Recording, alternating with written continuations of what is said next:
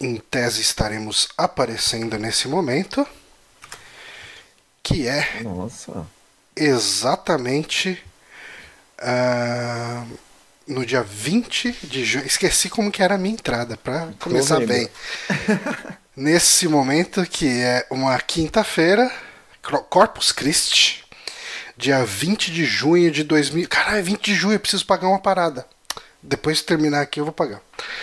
20 de junho de 2019, 21 horas e 1 minuto. Repita. 21 horas e 1 minuto.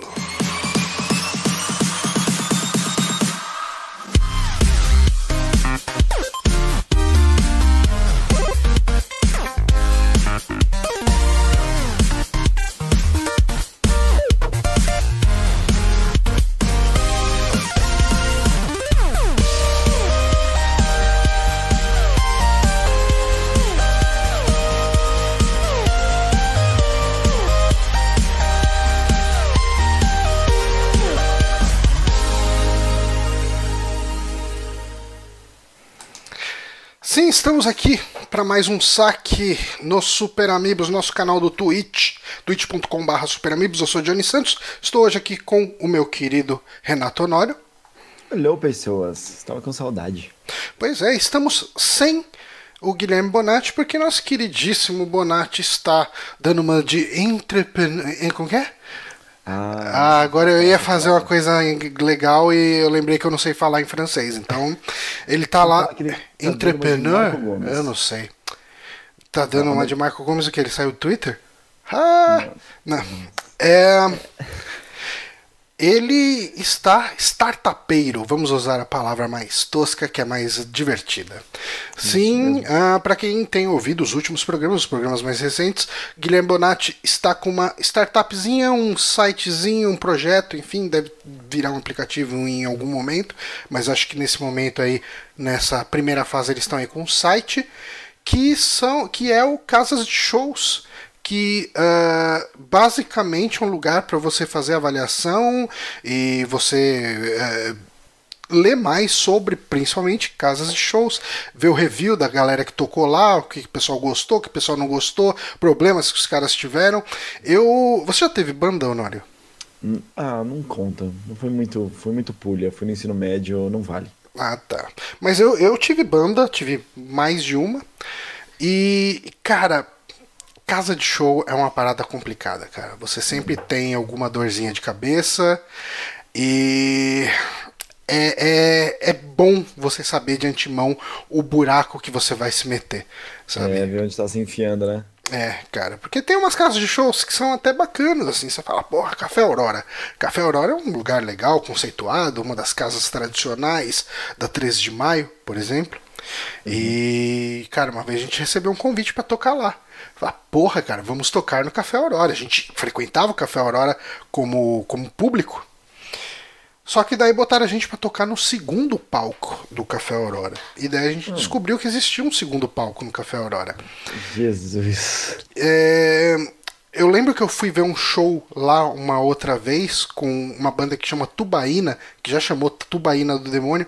Eles chamaram o segundo palco de Mukifo Kimofo. Porque, cara, é um lugar que você vai e se você respirar fundo, você vai sentir um cheiro muito agradável de mofo entrando pela sua, pelos seus pulmões e dominando cada centímetro cúbico do seu sistema respiratório. Nossa, que merda, hein, mano. E esse é o tipo de coisa que é legal saber de antemão. Por exemplo, você pode levar um antialérgico. Não tô falando que você não vai. Que você não vai se submeter a esse lugar de merda, né? Exato. Mas. Mas, mas o, é, esse, esse empreendimento do Bonatti, ele é mais do que isso, cara, porque ele tá vendendo essa ideia, esse foi o começo dele, mas ele tá fazendo um esquema também de planejamento de turnê, né? Ele é Planejamento de voltado- turnê, sim. Ele é voltado para os artistas, né, para Uhum. as bandas, né, e tal, para quem se apresenta no geral, para planejar a sua turnê. Então, ver uma maneira de você conseguir é, é, fazer um planejamento melhor mesmo, né? Ah, eu vou viajar para essa cidade, de- dali para onde eu posso ir, o que eu posso fazer, eu posso ir para essa casa. E você casa. pode deixar isso É legal. público, né, pra galera que te acompanha. Exato. Exato. Cara, é legal. É uma, é uma parada legal para um, pra um público que acho que não tem muita coisa, né? Meio, meio, meio carente, assim, de Ah, estrutura, né? E- É muita, muita gente independente começando e ter alguma ferramenta mais pronta já dá aquele upzinho, né? Uhum. Não, com certeza. E assim, se nós não somos as pessoas mais indicadas para falar sobre o projeto do Bonatti, o Bonatti é uma pessoa muito indicada para falar sobre isso, e Exato. ele está, neste momento, na Campus Party, em Brasília, falando, Falando sobre, sobre isso. isso. Então, se você por acaso está assistindo essa transmissão nesse momento, eh, e amanhã puder ir até a Campus Party, dá um alô pro Bonatti lá no, no Twitter, que ele tá sempre de olho. Fala, porra, eu vou estar aí na Campus Party e tal, quero conversar com você. Ele vai eh, ter todo o prazer aí de recebê-lo. Mas, ah, Honório, meu querido, como anda a sua vida fora dos podcasts? A gente trabalha na mesma empresa, mas a gente praticamente não se vê, né? Tipo, você vai pra lá coisa de uma vez, duas vezes por semana no máximo. Exatamente. Nossa, olha que, que merda. Falando isso, semana que vem eu vou todos os dias. Olha só. E para quem não sabe, é porque eu realmente eu adoro fazer home office, adoro trabalhar sempre nu. Não, nu não, tô forçando a barra. Mas o Pijama. Johnny tem, tem a, a, a feliz surpresa, que eu acho que não é mais surpresa, né? De ver que quando eu chego lá, eu tô sempre com um, uma, um moletom, uma camiseta mais surrada, alguma coisa assim. Eu realmente não gosto de sair da minha casinha. Ah, sim. Mas, cara, tá legal, tá bem mais tranquilo hoje em dia, né? Não tá mais aquela loucura de, de uns meses atrás, uns três ou quatro meses atrás. Apesar de alguns projetos embaçados que eu tenho enfrentado, você tá sabendo, é tudo muito mais tranquilo em volume de trabalho do que tava há um tempo atrás. Eu agora tô voltando a jogar joguinhos, mais tranquilo. é, Enfim, agora tá, tá bem mais tranquilo minha vida. Ah, isso é bom. Eu tô numa situação infernal lá. É, Mas a gente vê o que, que vai acontecer. é, você vai sair dela em breve. Eu não vou te dar- te dar spoiler, nem Ô, spoiler pras rapaz. pessoas aqui, Ô, mas vai ser em breve. rapaz. Enfim, eu vou ser demitido, né?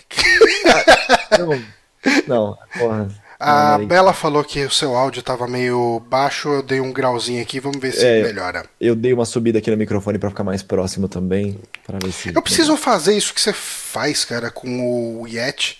Que eu tenho um É. Yeti aqui, né? Dá até pra mostrar ele aqui. Só que ele fica nessa basezinha dele.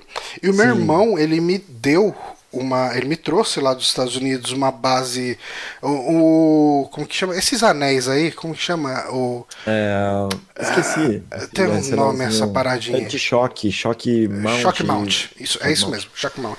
Ele me trouxe, só que eu preciso comprar uma. Como que chama? O bracinho aí, né? Um pedestal, sei lá.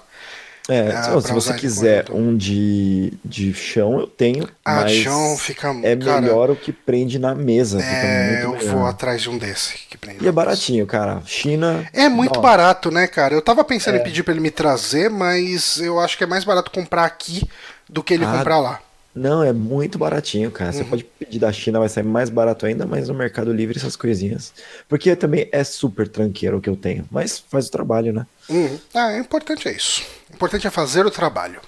Isso. Mas, ah, enfim, a gente não tem tido o bloco do merda do- dia, que todo dia tem uma merda, É. porque a gente não tem feito pesquisa. Isso é uma coisa que atrapalha muito. Mas vamos colocar aqui, ó, 20 de junho. Cara, Vamos hoje é ver. Corpus Christi. Tipo, Corpus Christi. Não, a gente fala, mas eu nem sei direito o que significa Corpus Christi, porque eu não sou cristão. E, enfim, não tenho nada sabe que eu- contra. Nada sabe que eu contra. acabei de pesquisar aqui no Google pra também saber o que que é, porque eu sei que é feriado. Só isso. É, é, e é tudo que a gente precisa saber, né? Exatamente. Na posição de não cristãos, eu acho que é o que a gente precisa saber. Ah, mas vamos ver. Cara, tava rolando uma parada no. Já que a gente tá falando de todo dia ter uma merda, e é uma coisa meio parecida com essa. Ahn, a gente teve recentemente que o Justin Bieber desafiou, eu acho que o Tom Cruise, pra sair na Exatamente, porrada. cara. É, muito bom. E daí tava rolando um desafio na internet de saber que artista nasceu 31 anos antes de você para você poder desafiar na porrada. Eu acho que ao invés da gente fazer uh, o merda do dia, vamos ver. Uh, eu vou ver aqui quem nasceu em 1951, que é 81 okay. menos 30. Não, é menos é 1950. Peraí, peraí, quantos anos é? 31 é, anos? 31 anos, isso, tem que ser 31 anos. Ok, pra mim é, nossa, 56. Então tem que ser 1950. 1950. O um, que, que é isso?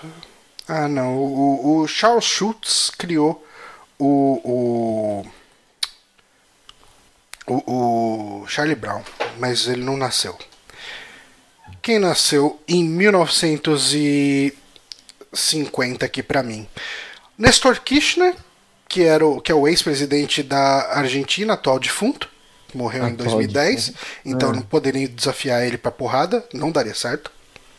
Ou daria muito certo, já que, enfim, poderia ven vencer por WO.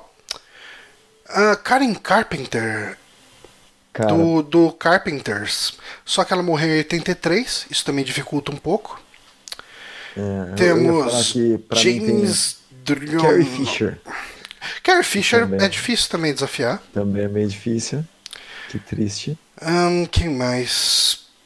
Aqui, ó, pra mim tem o Christoph Waltz, sabe? O... Christoph Waltz, sim, o cara que fez o, o uh, Bastardos Inglórios, né? Inglórios. É, ele fez também. O nazistão o lá, fodão. Django Livre ele faz também. Ele, ele é um cara meio babaca na vida. Ele real. é um cara que eu bateria nele. Então, é, Depois que eu conheci ele no, no Comedians in Car Getting Coffee lá com o Seifert, eu achei ele meio cuzão. E, e, é meio triste. Eu acho que ele foi uma das maiores decepções que eu já tive vendo uma entrevista. Que, tipo, você fala, porra, esse cara parece um cara tão legal, né? Esse cara, Sim. certeza que esse cara é um cara legal.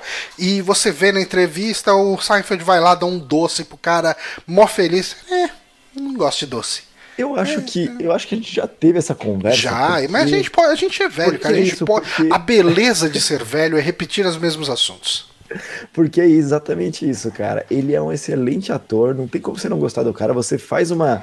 Né, você espera, tem aquela esperança de que o cara vai ser tão legal. Não, ele tem que ser, é tem que ser um cara dele. legal.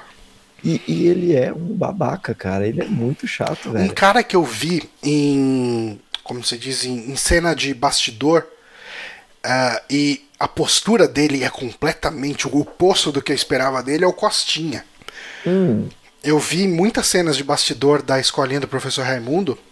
E quando o pessoal errava, não é nem questão de ser babaca, Caraca. mas quando o pessoal errava o texto e começava a dar risada, ele ficava sério, claramente puto.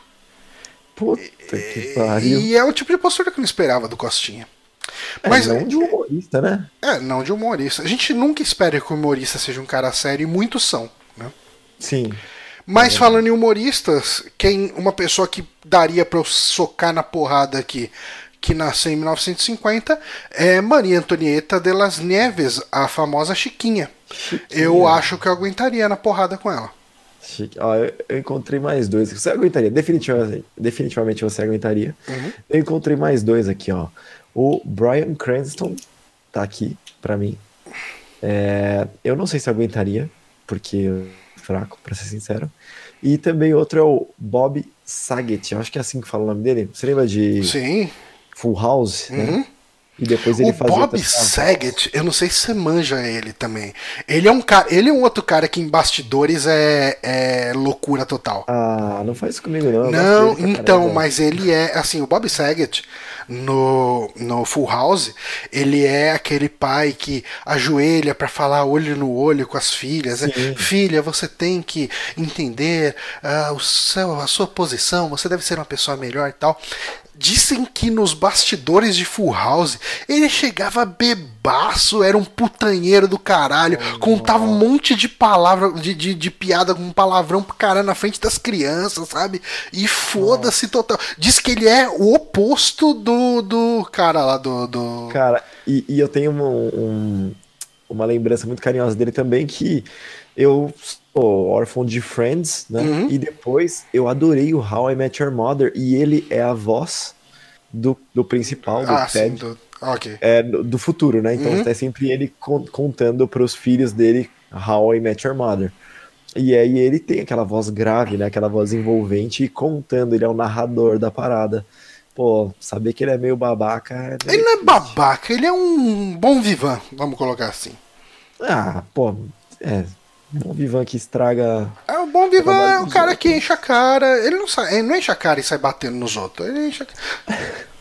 Enfim, mas ó, eu queria só falar que eu fiquei com inveja da Bela Gonzaga, nossa querida amiga Bela, a esposa do Bronco, obviamente, uh, que a lista de pessoas que ela bateria obedecendo esse critério de ter nascido 31 anos antes dela envolve Evandro Mesquita, que é uma pessoa completamente batível. Sim. Assim, eu, eu, eu acho que eu não aguentaria na porrada com ele. Mas eu teria muita vontade. E o pior é que eu acho que o Evandro Mesquita deve ser um cara legal. Mas ele é aquele cara legal, mala que tá.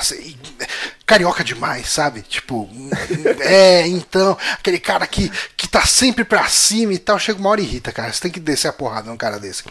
Uhum. William Vac, que eu acho que nem tem como nem tem necessidade de ficar se justificando por que, que valeria a pena bater o William Vac.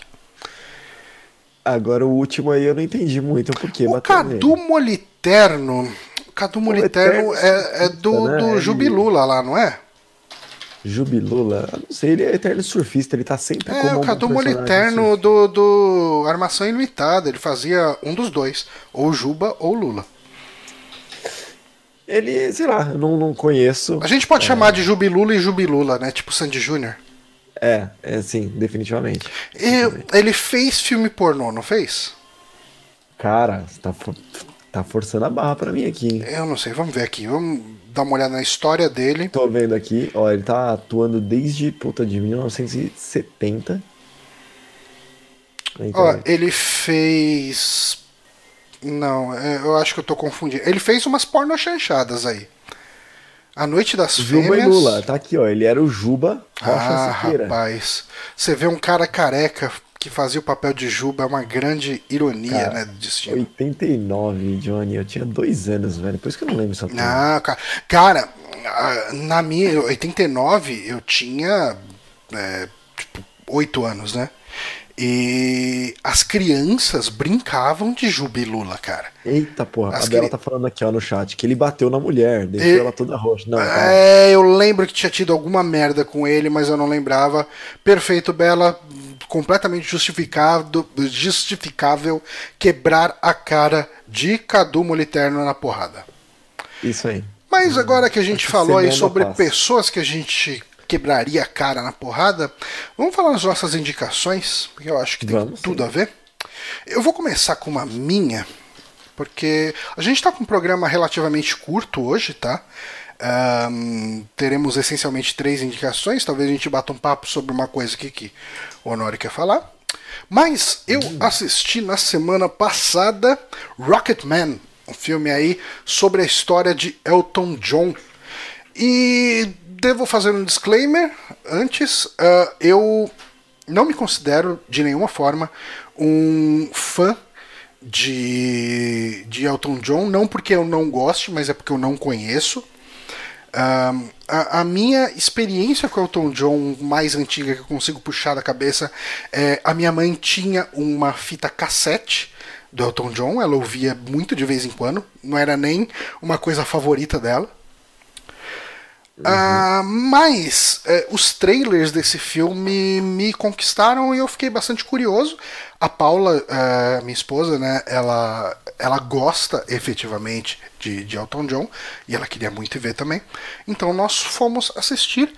E cara, é, é impossível não comparar com Bohemian Rhapsody, já que são é, biografias de cantores homossexuais. Então eu acho que é todo o conjunto que eu consigo colocar.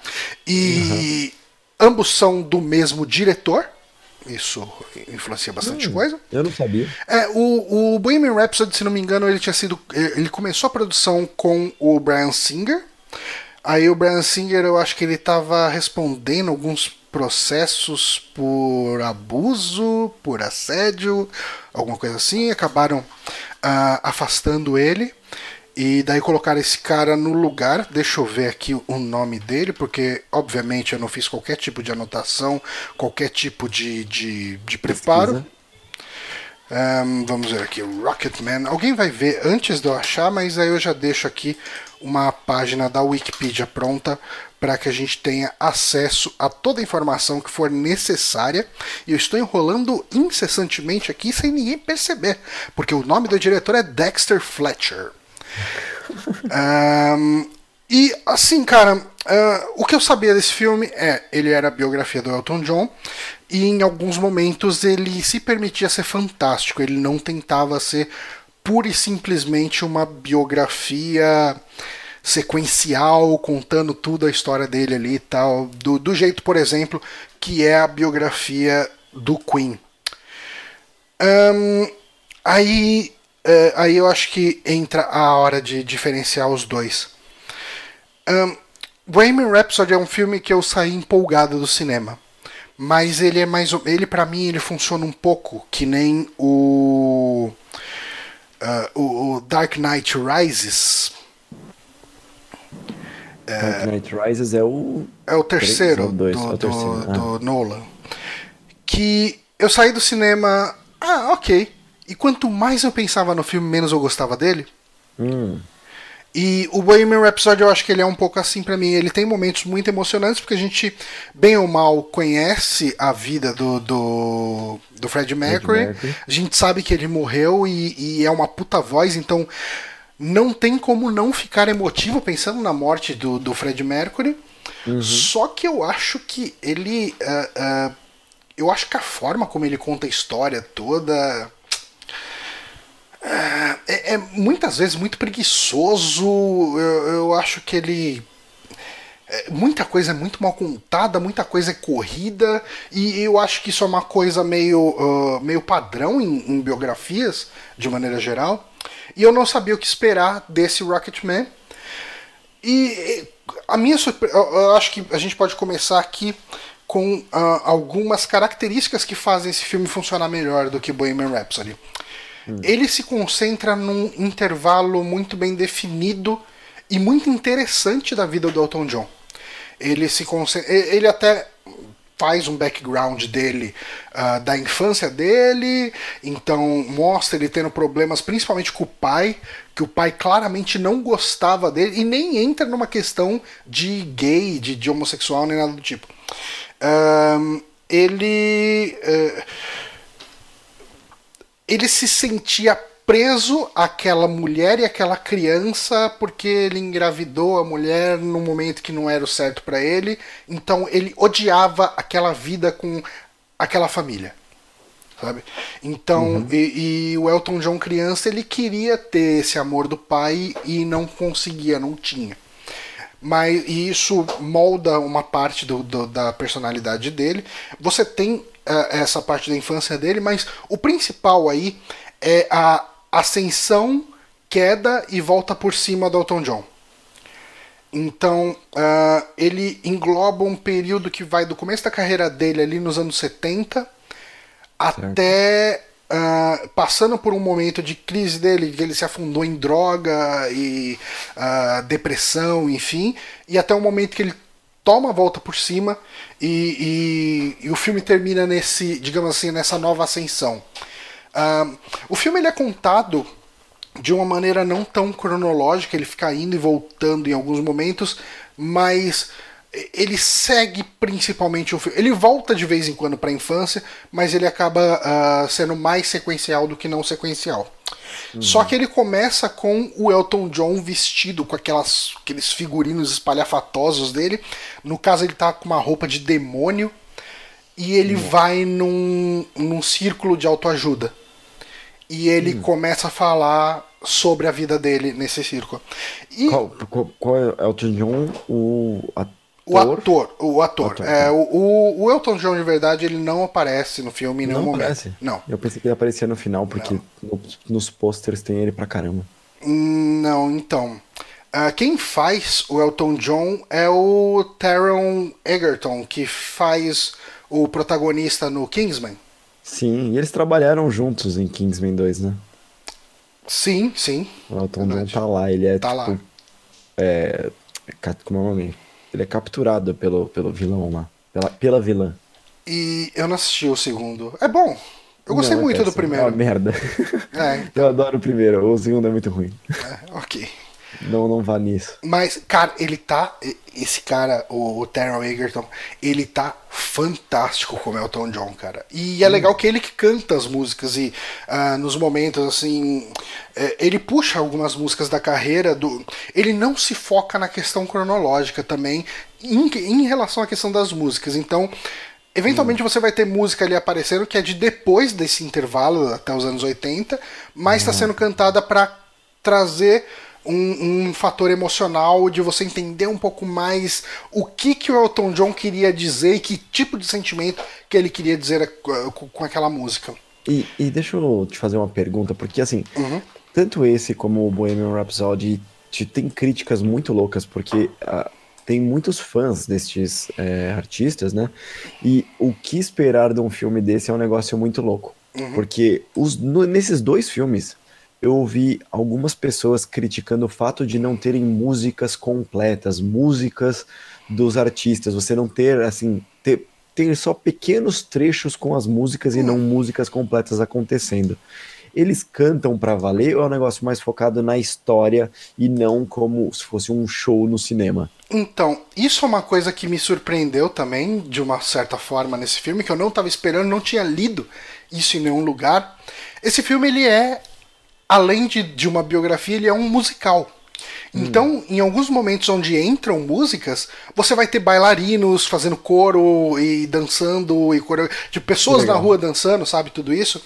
Uhum. Porque muito dele é, é passar ele, ele não tá te mostrando que nem no filme do Queen a gente tinha as músicas aparecendo em momentos que era ó oh, essa música foi criada nessa situação essa música foi gravada nessa situação. Uh, é, ó, esse, olha esse show aqui o Live Aid que foi transmitido para milhões de pessoas ao redor do mundo e olha ele cantando. A música fazia parte nesse contexto do Bohemian Rhapsody. Uhum. aqui Existem momentos onde a música é tocada no palco. Existem.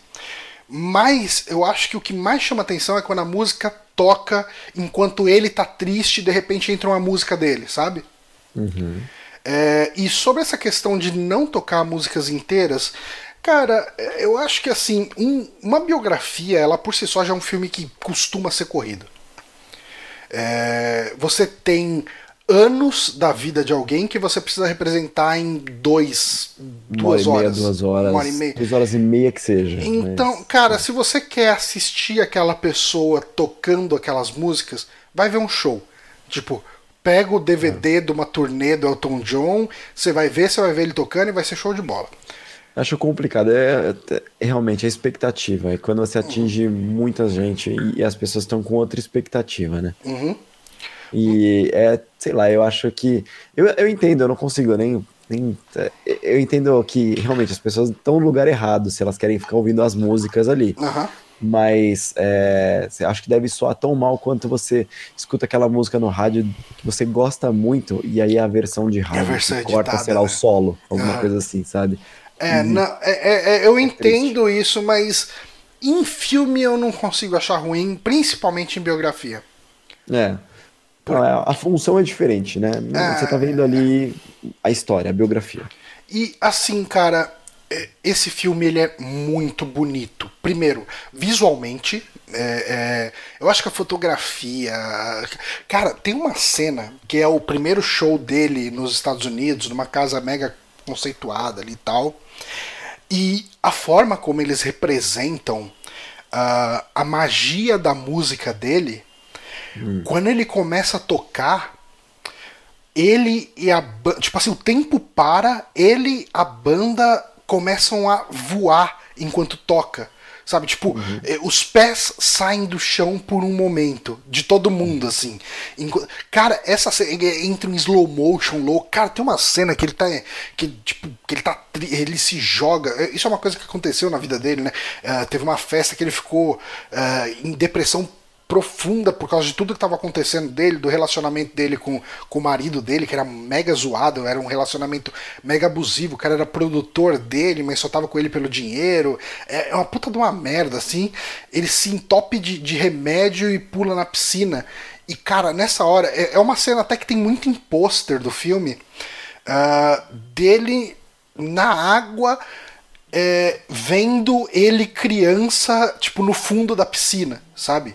Hum. E, é uma coisa meio capela assistina, sabe? De um esticando a mão pro outro, sabe? Sim. Cara, é, são cenas tão bonitas e são cenas com um, um, um apelo dramático e uma, e uma representação do sentimento do Elton John tão uh, tão bem ilustrativas, né? elas ilustram tão bem o sentimento que eu coloco esse filme num patamar muito, mas muito, muito superior ao, ao Bohemian Rhapsody, cara. Caraca. É, é uma pena que uh, eu imagino que esse filme tipo, não vai ter nem metade da audiência do, do Bohemian Rhapsody, porque uh, o, o, por mais que o Elton John seja um artista mega conceituado, o, o Fred Mercury ele tá num status de lenda, né, cara? Tipo, Sim. E ele tá morto, então uh, gera um fascínio muito maior. E, e, e, cara, é, eu adorei é, conhecer mais sobre a história desse artista e eu fui atrás, eu tenho ouvido músicas dele assim durante a semana, porque tinha coisas assim que eu conheci, não sabia que era dele, tinha músicas que eu nunca tinha ouvido e, e cara, são músicas fascinantes, são músicas, cara, boas pra caramba, assim. É, é, eu acho que tem pontos muito, muito bons esse filme. Uh, a atuação, assim, um dos personagens principais desse filme é o parceiro de letras dele, que uh, será que eu vou achar o nome do cara? É o Bernie Taupin. É, esse cara ele escreve letras para Elton John desde o começo da carreira dele, tipo nos anos 70. E eles uhum. trabalham juntos até hoje, sabe? E, e mostra como esse cara foi importante para o Tom John uh, tipo encontrar o chão dele no momento que ele estava mal, sabe? Uhum. E, e, é uma amizade muito bonita o jeito que ela é representada. Uh, é, é uma amizade muito de cuidado e de não querer decepcionar o outro e de repente você decepciona sem querer. É, eu acho que é um fio condutor muito interessante para esse filme. Uh, e, cara, tipo, de resto é assim. Ele é um filme. Apesar de eu, eu ter noção de que para muita gente essa questão que eu falei dele ser um pouco musical pode afastar, mas eu acho que ele não, uh, não se baseia 100% nisso. Uh, você tem momentos musicais, mas 90% do filme é a atuação mesmo. Tem alguns momentos que são muito foda, assim, do, do Taron Egerton uh, recriando um clipe do, do Elton John. Então, ele é inserido num clipe que existe do Elton John e uhum. ele cantando com a voz dele. É, é muito foda, muito foda, muito bem feito. Uh, inclusive com aquela qualidade de imagem dos anos 80, sabe? Tipo, fica... e, você falou umas duas vezes que ele canta, né? É, uhum. É, tudo é ele cantado, não, não tem a voz do Elton John. Não tem a voz do Elton John. Entendi. Tá bom, tudo regravado. Sim. E, e ele manda bem, inclusive o Elton John elogiou ele, né? Falou, porra, o cara cantou legal, sabe? É, o Elton John abraçou o filme pesado, né? Tá muito, muito. É, é assim, o marido do Elton John que produz o filme, eu acho. Ah, não sabia. Olha é. só. É, é um dos produtores, pelo menos. Uh, mas, cara, tipo, eu adorei, eu adorei. É, eu recomendo demais. Se puder ir ver no cinema, eu acho que esse filme deve ter muito pouca sessão dublada, então é até mais de boa para você ir no cinema ver, tipo, não tem que ficar se fudendo pra achar uma sessão. Ah, tá. tá é, entendi. Pensei tipo, que tá sugerindo vir Não, não, cara, que eu, eu Cara, um filme desse que é muito baseado em voz. Não faz sentido. É, é. é cara, tira, me tira muito, assim. primeiro, eu, eu já não gosto muito de ver filme dublado, né? É a última da última opção. E um filme desse, eu acho que uh, ele tem um público. Um, um, eu não. Sei lá, eu imagino que a maior parte do público vai querer uh, ter a experiência de ouvir a voz do cara mesmo, sabe? Não que eu imagino que mesmo na versão dublada uh, as músicas devem ser cantadas ali e tal. Mas eu acho que quebra tanto, né? O cara tá não. tá falando com uma voz, daí entra uma outra voz para cantar, eu não gosto sim. nem um pouco. Sim, sim, é, geralmente quebra demais, porque até o contexto é uma bosta, porque, sei lá, tá num nível de abafamento, de repente volta a voz original e ela tá super limpa. Não, fala, é, é muito zoado. Isso, né? O que aconteceu? Mas enfim, cara, eu recomendo demais Rocketman, ainda tá no cinema, quem puder ir ver no cinema, recomendo pela beleza fotográfica do filme. E beleza, então a gente pode ir para sua indicação. Johnny, eu preciso de um minuto, senão eu vou espirrar aqui na gravação. Deixa eu só pegar um papel. Um minutinho. Pega um papel. Aí. Enquanto isso, enquanto o Honório vai lá pegar um papel, eu queria agradecer a todos os nossos ouvintes que estão sempre nos apoiando pelo apoia.se barra superamigos. A gente tem esse programa de financiamento coletivo, onde quem puder apoiar a gente consegue aí contribuir com três reais ou mais. Mas três reais pra gente ajuda um bocado. Então vocês podem aí uh, colaborar com a gente. Com um cafezinho de nada, você já ajuda os Super Amigos a se manter pagando as suas contas, pagando hospedagem, pagando o SoundCloud e pagando os joguinhos que eu e o Bonatti compramos para falar aqui no programa, tá certo? E estamos com Renato Honori de volta. E eu vou fazer tá, até a minha assinatura do Apoia-se aqui em outra aba enquanto nós fazemos esse podcast, porque eu já não sou membro tem um tempo, né? Aí. E eu. Você ainda ouve a gente? Eu escuto vocês sim. Oh, rapaz. Inclusive, estava ouvindo o da E3 e discordei de várias coisas que vocês falaram. Eu fiquei conversando com o meu rádio, uhum. eu estava ouvindo no carro, e falando: não, vocês não viram isso, não, era assim, não era assim. Cara, o programa teve três horas, a gente deixou é. coisa de fora. E vocês tentaram gravar várias vezes, né? Nossa, que puta que pariu. É, é, ah. Cara, e a gente foi descobrir, enquanto a gente estava gravando, que o problema que eu e o Bonatti tivemos na hora de transmitir pelo Twitch estava sendo meio que geral. Porque alguém foi ver uma transmissão de um outro cara e o cara também desistiu, falou, gente, tipo, não tá rolando, acho que minha internet tá zoada, não sei e tal. E, e parece que era um problema no Twitch mesmo, ou de alguma rota de conexão entre Brasil, entre net, sei lá, e Twitch. Uh, tava uma bosta para todo mundo pelo menos a gente fez. É, a gente descobriu que essa opção de fazer o podcast em offline não é tão ruim assim. Uhum. Funciona bem. E eu acho que é isso. Mas você assistiu I Am Mother. O que é ah. I Am Mother? I Am Mother começa sendo uma surpresa muito agradável. Mas muito agradável mesmo. Porque, cara, que maravilhoso, velho. É um filme desses que simplesmente pipoca no Netflix. Alguém devia estar tá sabendo que estava sendo produzido e, sei lá, eu que não sabia, mas enfim, ninguém estava falando, não tinha, né, é, grande marketing acontecendo sobre ele. Então eu simplesmente entrei no Netflix e estava lá, recomendado para você, baseado em porra nenhuma, porque eu, eu, que fiz e eu sou Netflix, né? Ok. Então, tava lá, falei, pô, beleza, que legal, tem um robô aqui e vamos ver o que, que é esse negócio. Né?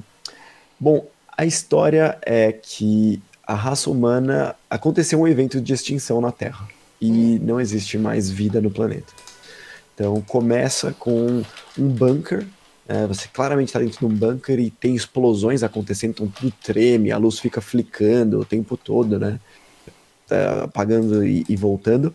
E começa com a ativação desse robô que está na capa, que é esse robô com um olho né, na, na cara, é, com esses, esses padzinhos que acendem, que está vendo. E esse robô, ele é ativado nesse momento de extinção e ele vai andando até uma, um lugar onde tem diversos embriões, assim, sabe? Um embriões, mas já um pouquinho evoluidinhos, assim, do tamanho da, da palma da nossa mão. Okay. E ele pega esse embrião, coloca numa máquina que é basicamente uma para fazer uma gestação ali dentro, né? Hum. E esse robô ele tem uma voz feminina É, essa voz é da. Peraí, que eu não. É a da Rose Barn, que é, eu conheço ela como uh, tendo participado de X-Men First Class, aquela hum. agente. Mas ela faz muita coisa e, tipo, eu que não, não lembro as coisas que ela fez. Uhum. E ela é a mãe, ela cria essa garota, né? E os, eles não têm nomes mesmo. Ela é a mother e a outra e a menina é a daughter. Então, mãe e filha ali. E aí você vai vendo num compilado, assim, um grande videoclipe essa menina crescendo, né? Crescendo junto com este robô. Esse robô vai criando, vai instruindo ela. E ela vai crescendo, crescendo, crescendo, crescendo, crescendo, uh, mostrando ela andando, mostrando ela comendo, mostrando ela, enfim, tudo ali acontecendo, né? E momentos de carinho, ternura, tal, momento dela, sei lá, se machucando, qualquer coisa do tipo, tudo que criança faz. e a história chega uh, no presente, né? No, no, quando vai parar esse videoclipe, ela está ali a ponto de fazer 18 anos, está muito próxima do, do aniversário dela. Ah! E eu tô vendo isso aqui, a gente, a gente não, no streaming. E, bom, e nesse momento, é, ela tá perto de fazer algumas provas, né? É, a mãe dela é. A mãe robô, né? Uhum. É, instruiu ela de, de todos os conhecimentos que existem e ela fica fazendo provas e ela fica se avaliando. Ela é a primeira de 63 mil embriões. E a ideia é que a mãe, ela fala, é, essa prova vai refletir mais em mim do que em você, dando aquela ideia de que eu estou me preparando para ver se eu consigo criar um ser humano uhum. para poder acordar os seus irmãos e irmãs, né? Então essa é a ideia do que está acontecendo. E essa é num futuro aí que isso acontecesse, esse robô seria a mãe dos 60 e poucos mil. É, assim. Ou robôs parecidos plano. com ele. Não tem, não tem mais ninguém, não tem outro robô, não tem nada. Tem, ah, tipo, okay. esse bunker, esse robô e, tipo, essa garota e outros 62.999 embriões. Ok. Né? E aí, é, eles tanto que eles não falam exatamente o que aconteceu, qual foi o evento de extinção, mas o robô fala de uma contaminação. Então tem o, o fator de ela não pode sair do bunker porque existe contaminação. Então, por exemplo, tem um certo momento que um rato consegue entrar dentro do bunker. Hum. E assim que a mãe, né, o robô, ela viu que o rato entrou, ela pega o rato e corre para o incinerador e pega as roupas da, da, da menina e leva pro incinerador também e taca fogo em tudo, sabe? Porque esse bicho pode ser Pode ser fora. o mesmo agente que causou a extinção da humanidade que tá no rato. Exatamente, então ela pega tudo e taca fogo, porque, meu, não pode ter contaminação, e ó, você não pode entrar nessa área aqui enquanto eu não esterilizar, e depois ela, tipo, a menina fica conversando com ela vidro enquanto ela tá trabalhando, jogando tipo um jato de água, assim, que não é água, é algum, sei lá, alguma coisa para matar, né? Uhum. Qualquer coisa é, que tenha no ambiente, sabe? Pulverizando aquele negócio naquele ambiente que foi contaminado pelo rato. Então é um negócio bem assim, putz, isso aqui é muito perigoso, sabe? Um, e até o momento em que, aí é onde eu vou ficar, parar que é o final da sinopse, mais que ser spoiler, uhum. em que é, alguém bate na porta. Uma outra humana bate na porta, que é a terceira personagem, que é a Woman, que é a mulher. Então ela também não tem nome, mesmo esquema. É a Hilary Swank. É a. Hillary, é a da Menina de Ouro. É, é a, a Hilary Swank mesmo. Ela mesma, Hilary Swank. E, e essa é a história, né? Uhum. Então, peraí, tem alguém do lado de fora, é, e aí fica esse. Alguma coisa tá acontecendo lá Alguma fora que a gente não tá sabendo. Exatamente. E aí ela pergunta pra mãe, mãe, peraí, não, lá não tá tudo morto, como é que é? Aí, tipo, a mãe dela começa a confessar as coisas, tipo, ah, peraí, eu não fico monitorando lá fora, eu fui ativada com esse protocolo. É uhum. Assim, eu tô presa aqui dentro que nem você. E aí a história começa a evoluir pra, tipo, o que aconteceu lá fora, essa mulher tem uma história para contar, ela conta e começa a evoluir. A partir daí, assistam, né, foge da sinopse e começa a virar spoiler. E é muito maneiro. Mas, Mas beleza, vamos ah. falar sobre o filme, já que a gente não pode falar. Da trama em si, me fala o que você sentiu assistindo, como você achou que Bom, ele evolui, para onde ele anda. primeiro, tem muita questão filosófica nesse filme. Tem muita questão filosófica de você saber, sabe? Vou dar um exemplo de uma questão filosófica que não tá exatamente assim no filme, não, não existe isso, mas sabe aquele papo do, do o trem que você pode definir para qual trilho que ele vai? Em um lado tem cinco estranhos e outro lado ah. tem um conhecido seu? Aham. Uhum. Então, essa é uma questão filosófica, né? Certo, errado, valor da vida. é tipo só, só explicando para quem de repente não sabe. É um, é um dilema, como o Honori disse, uh, é uma questão que gera debates. Você tem um trem e se ele andar para. Você tem uma alavanca que você tem controle sobre ela. Se você. Aí, assim, existem variações disso sobre a questão de da agência ou não, ou se você é obrigado a tomar alguma ação ou não. Mas é. vamos colocar assim: então tem uma alavanca e você tem a possibilidade de puxar essa alavanca. Uh, ah, Para um lado, esse trem vai passar por cima de cinco pessoas uh, desconhecidas. E se você puxar a alavanca para o outro lado, esse trem vai passar por cima de uma pessoa conhecida para você. É, o que você faria? Tipo, essas são as duas opções. Matar um amigo conhecido seu, um amigo seu, ou matar cinco pessoas desconhecidas. E ah, existem assim, a infinidade de variações, porque tem, como a gente falou, tem ação sua ou não, né? Então, uhum. Se você não mexer nada, vai nos cinco, nos cinco desconhecidos. Nos cinco desconhecidos. Ah, então Daí você pode falar nada. que não é culpa sua. Né? É, porque eu não interferi. Uhum. Mas tá. Então, Mas beleza, pode ser que, ah, então é, tipo, se você não mexer em nada, vai atropelar o seu amigo. É, então vamos trocar, exatamente. Ela tá indo uhum. no seu amigo e você pode mandar para cinco desconhecidos. Ou, é, não, são duas pessoas, é, um é um jovem de 18 anos, mas com antecedentes criminais, e outro é um velho de 90 anos, mas que tem, tipo, é um, é um cara de uma retidão absoluta, só fez bem à sociedade. A Aí gente estava tendo uma conversa sobre isso sim, no almoço, sim. lá no. Carros autônomos. Carros autônomos, né? Verdade. Exatamente, a gente teve essa conversa. Ah, então, assim, é, esses dilemas morais acontecem ao longo do filme. E são dilemas que costumam ser levados em consideração para esse tipo de, de abordagem.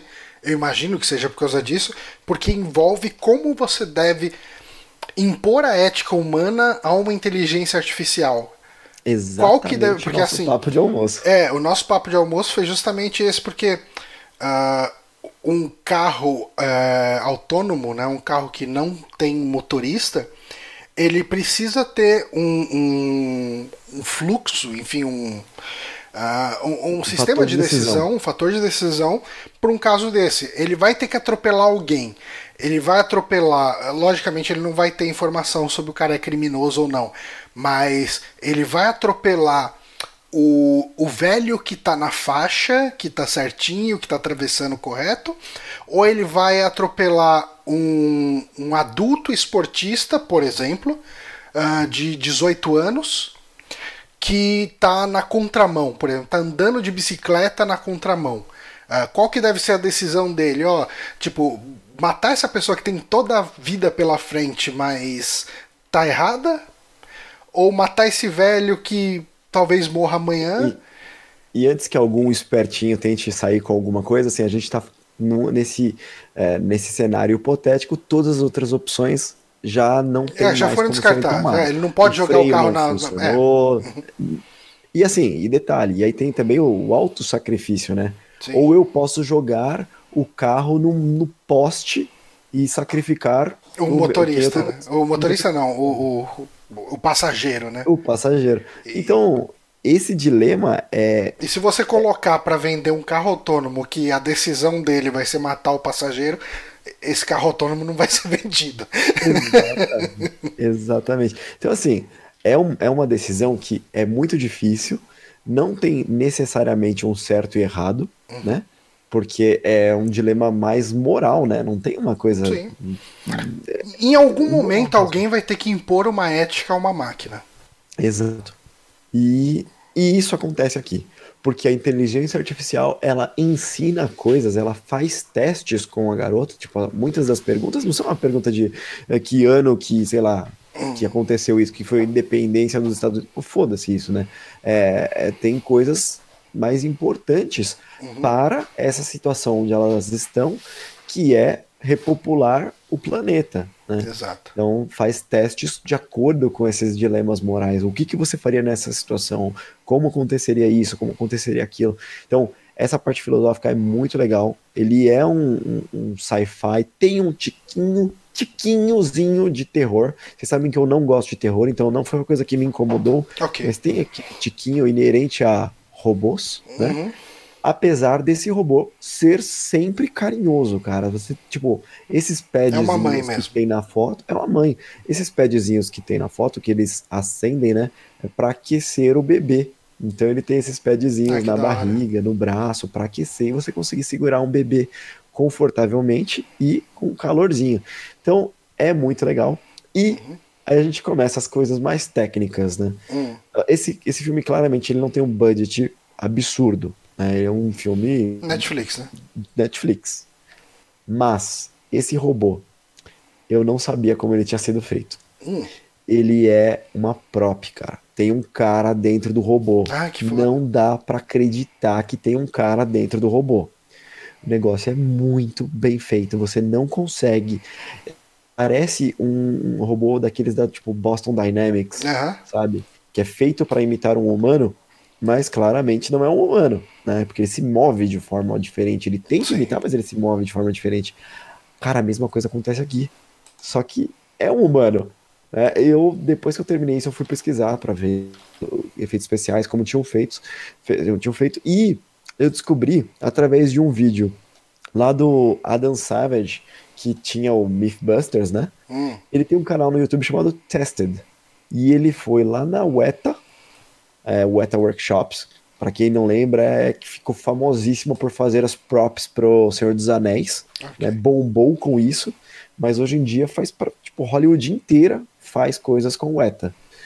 E eles fizeram esse prop, cara. E tem um vídeo de meia hora dele conversando com o supervisor, que também é o ator que interpreta a mãe. Né? A voz tem a voz de uma mulher, obviamente, mas é um cara ali dentro e, cara, é maravilhoso, velho. Os detalhes, assim, é, é uma coisa maravilhosa mesmo. Que foda. Deem uma olhada nesse vídeo, é Behind the Scenes of Weta Workshop, I Am Mother. Muito, muito foda, cara. E tanto é low budget o negócio que eles falam durante o vídeo, falam, então a gente só tinha dinheiro para fazer um traje. Então Ah. só tem esse, esse aqui é o único, não tinha outro, não, não- e é pesado mesmo, a gente colou aqui um HD, ah, coloca mais um, um one pound, aí foda-se, eu aguento depois. Então é um negócio, tipo, pesadíssimo, sem espaço nenhum, muita coisa feita de titânio para aguentar, porque tem que ter, tipo, ah, esse aqui só pode ter 2 milímetros de espessura. As mãos do robô são umas coisas, assim, cara, absurdas de, de o quão artificiais elas são, quão, quão não dá para você acreditar que é uma que, mão que- humana ali que tem uma mão ali por baixo. E, cara, muito bem feito. Eu não sei se eu tô quebrando a, a, a magia pra alguém aqui, mas, cara, eu fiquei com vontade de assistir o filme de novo depois que eu descobri que tinha um humano ali dentro. Que foda. Porque eu, em momento nenhum, consegui Ver o que estava acontecendo. é, eu- não, ver o zíper. Cara, eu vi o vídeo como eles fazem. São 50 parafusos, Johnny. O cara leva 45 minutos. A primeira vez que ele colocou, ele levou duas horas e meia pra colocar. Você imagina como deve ser trabalhar no sindicato dos atores? Como que você Porque leva cara- essa questão adiante? Esse cara também era o supervisor, Hum. o criador do negócio. Então, eles- eu acho que, sabe? Ah, meu, esse negócio aqui vai dar merda. Ele Vamos não vai colocar o cara que proce- fez. É. Melhor botar alguém que não vai processar a gente depois. Vamos colocar o cara que fez, aí É, é que né? nem o, quando você para pra pensar que no, no Star Wars original, e, enfim, e até acho que pelo menos na trilogia original, ah, eu não sei nem episódio 1, 2 e 3 se é assim também, mas na trilogia original era um anão dentro da R2D2. Também é. É. E o C3PO também. O C3PO tá ligado que é um ator. E- e- mas aquilo também é, é péssimo, aquela roupa. Ah, porque sim. é uma roupa rígida, É que terrível. risca, que aperta e tudo mais. E aí, no, acho que no episódio 1, não é um ro- o, o, o- como, como é um robô sem a casca, ele ainda não tá dourado, é um manequim. O cara tá por trás e ele foi tipo, pintado, Pintado. é, digital, apagado, né? Digitalmente, mas ele, ele fica por trás do manequim, mexendo ele, assim, como se fosse um, um puppet. Ah, ok. assim. Mas sim, é, é, é péssimo, cara. O negócio do, do R2 que tem um anão lá dentro, que é super famoso também, que eu esqueci o nome do ator. É, porra, velho, era terrível aquele negócio. E nesse caso aqui, meu, o cara fez uma dieta especial porque não tinha como ir no banheiro, sabe? Hum. É, quando ele colocava isso, era o dia inteiro com aquele negócio. Caralho, O máximo merda. que ele conseguia era desparafusar toda a mão e uma parte da frente pra fazer o número 1 um ali. Mas o número 2, cara, 45 minutos pra tirar, 45 minutos pra colocar. Nossa, cara, se dá uma caganeira já era.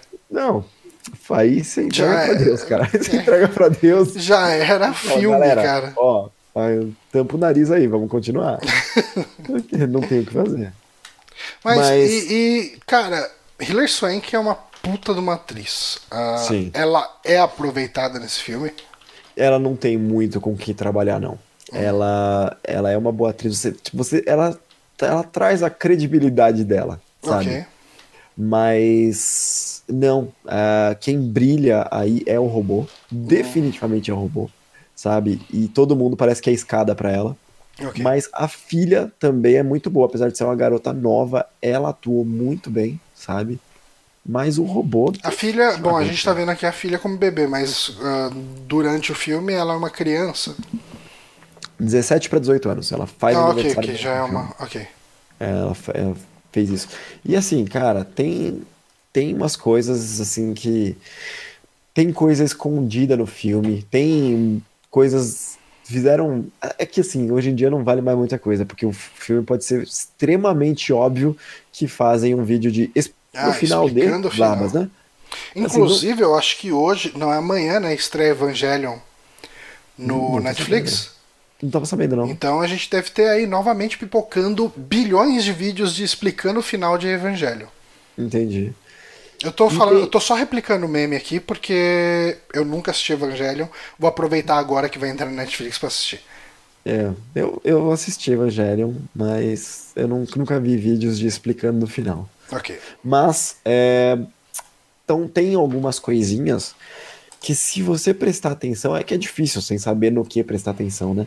É, você pega desde o começo, assim, você vai vendo acontecendo isso, isso, aquilo, mas nada que, que não fique depois frustrado por eu ter falado que tem coisa pegar, que, ah, nossa, tem um plot twist, tem um negócio oculto, é um, tipo um, um mãe que cada coisa tem um mega significado por trás, cada personagem significa o, sei lá, Jesus, a- coisa do tipo. Não, calma, não é desse jeito. Mas, cara, é um filmezinho de duas horas e sci-fi pra valer, assim, que, que é raro hoje em dia. Nossa, é tão raro hoje em dia. E feito com três personagens, cara. E é maravilhoso. Eu adorei esse filme. Maravilha. Então, I am mother. ah, eu- sou mãe, eu sou a mãe. Como que ficou em português? Cara, eles não traduziram em português, tá? I am mother mesmo. mother. É, tá, I am mother direto. Ah, maravilha, E- então. E Johnny, Hum, É, Depois, vou dar um spoiler aqui daqui. Não, deixa. Depois eu tenho uma outra indicação, tá? Eu esqueci. você quer emendar ela aqui? A gente fala já agora. Porque você quer falar sobre Far Cry 3, é isso? Não, cara, eu esqueci de uma parada muito mais importante que eu consumi, que foi hoje. Hum, Hoje eu fui assistir Toy Story 4. puta. Eu acabei de sair do Ah, cinema. então vamos falar de Toy Story 4. isso. Exatamente, cara. Eu vou procurar uma imagem aqui de Toy Story 4 pra gente botar de fundo lá. Bom. E eu, eu, além de ter assistido Toy Story 4, eu, meus filhos não tinham assistido Toy Story até hoje. Sem Então, spoilers, vamos- né? Obviamente, aqui. Sem spoilers, sem spoilers. É, mas a gente fez uma maratona aqui de, de Toy Story em casa. Então tá tudo meio fresco na memória, né? Ah, então, bom, do 3 tranquilo, né? Falar. É, Eu acho que sim, mas. Ah, eu, eu ia né? estrear a minha, minha borda de spoiler, mas eu fiz ela errado. Então não vai dar pra estrear a minha borda de spoiler. É, Mas tá. enfim, ó, vamos falar aqui, vamos ter alguns spoilers de 3, de Toy Story. Eu- É Bom, porque vai, tempo, né? vai ter spoiler de, de Toy Story 3 aqui. Desculpe quem não assistiu, se quiser pular aí uns minutos, fique à vontade. Isso aí. Bom, Toy Story 3 é de 2010, né, velho? Cara, Pois é, filmaço. tem, tem tempo já pra caramba. Bom, mas Toy Story 3 é aquele filme que é o temporão, já demorou pra caramba pra sair. Uhum. E foi um filme que já foi voltado para os adultos que assistiram Toy Ah, Story sim, 1 sim. e 2, né? Uhum. É, que eram crianças ou adolescentes, o que é que seja, naquela época. Então ele já tem uma outra pegada Toy Story 3. O Toy Story 4 continua nessa parada. Eu, Ok. e- ele funciona para crianças, ok? Funciona muito bem para crianças, mas ele pega no emocional, ele faz você dar aquela engasgada, assim, sabe? De putz, é isso que vai acontecer. E o 3, ele termina com o Andy entregando os brinquedos dele para a Bonnie, Uhum. que é uma nova garotinha, que a gente, né, o Woody, o Buzz, to- todo mundo vai parar na mão da Bonnie. Então essa história ela continua imediatamente ali. né? Ok. Co- Continua com a Bonnie. Então agora ela é a dona dos brinquedos. E ah, a gente vai acompanhar o começo da, da vida dela na escola. Uhum. E no primeiro dia de aula dela, ela faz um brinquedo novo a partir de sucata. Que é, Que é esse o- garfinho. Exatamente, o nome dele é Garfinho. Tá, tá Ele- todo mundo falando desse garfinho. Quem assistiu esse filme tá falando desse garfinho. É, então, é basicamente. O, o meu é, Twitter, cara, nesse momento tem alguém. Tem uma pessoa ali, eu não lembro quem foi, falando: Cara, eu vou muito tatuar esse gar- garfinho. Não, não, peraí, né? Caralho, velho. É, cara, a pessoa. A internet é passional, né? A internet Eu vou é- chutar que o nome dele em inglês não é Garfinho. Eu vou chamar que é. Eu vou chutar que é Spork. Eu, eu nem sei. Pode ser, né? Porque, é, Porque- é um- é uma palavra que não existe aqui, né, no Brasil. É, a gente não tem esse garfo colher aqui, né, no, no Brasil. Spork. E ele é um garfo, né? IMDB. Eu vou procurar porque eu tô curiosíssimo com isso. Uhum. Eu, eu ia ver. Então, Sport. Não. Gar. Ah, não sei, não achei. Foda-se. Ok. Ah, tá, depois eu acho. Mas enfim, a gente acompanha então a, esse garfinho. Ele basicamente é o novo e principal brinquedo da Bonnie. Uhum. E ele não sabe que ele é um brinquedo, a la Buzz, sabe? Então essa é a ideia. Ele acha que ele é lixo, basicamente. Então. É assim o oposto Buzz- do Buzz, então, né? é, o Buzz ele achava que ele era um patrulheiro galáctico, né? E ele ficava querendo fugir do Andy porque ele precisava voltar ao controle estelar. Esse, esse é muito mais direto. Ele acha que ele é lixo, ele quer ir pra lixeira. Ó, o nome dele é Fork. Fork. Fork? Uhum. Caraca, então é garfinho mesmo. E ele quer ir pro lixo, certo? E numa dessas ele acaba indo é, distante demais. Ah, e rola a- missão de resgate, como aconteceu no 1, como aconteceu no 2, como aconteceu no 3. É a missão de resgate. Né? Uhum. Então esse é o plot da parada. É, dá pra ver claramente melhora de qualidade gráfica absurda. Não, tá, cara, já dava vendo os trailers, né? Puta que pariu. Eu não sei o que, que eu queria ver mais. Se eu queria ver mais ele dublado ou legendado. Eu vi dublado. Eu ia falar infelizmente, mas. Eu- A se é dublagem, cara, eu A dublagem? eu passo um pano pra dublagem Pixar, cara. É. Eu, eu acho tão bem feita as dublagens da Disney aqui no Brasil e da Pixar, né? Sim. É, é que eu é a minha exceção e eu até prefiro na maior parte das vezes. É, é, começa que tem né, o, a pessoa que ninguém consegue não gostar, que é o Guilherme Briggs, como Buzz. Uhum. Né? Tem um outro cara que eu nunca lembro o nome, como Márcio Seixas, também- eu acho que não gosta. É, Eu, talvez. eu acho que. Márcio Seixas diria, inclusive, Ah. que Guilherme Briggs, Briggs é uma pessoa execrável. É, ele diria. O execrável Guilherme Briggs. Ele diria isso mesmo.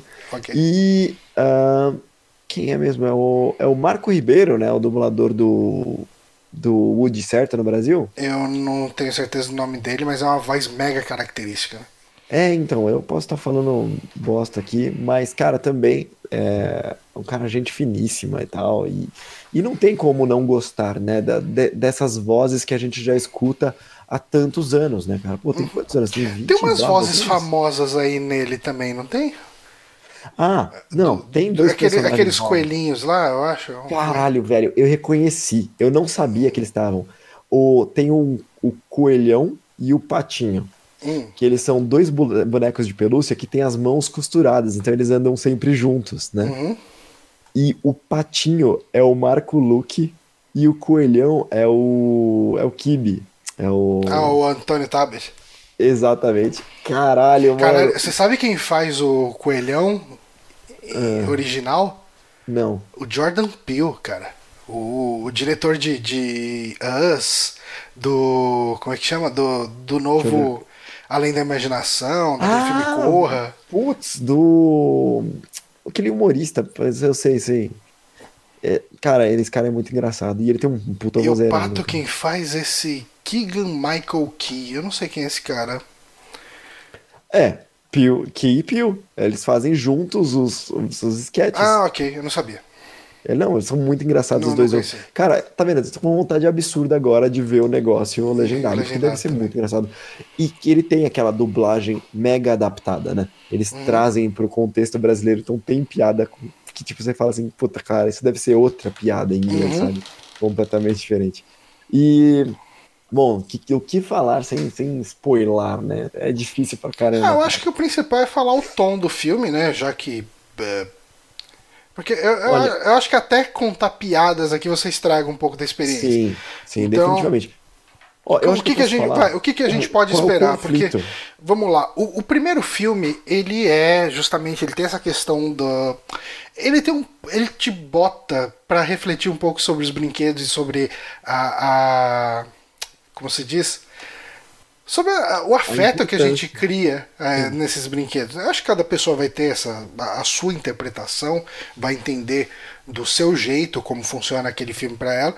Mas ele é uma aventurinha, né? Uma aventurinha muito surpreendente, tecnicamente, pra época dele.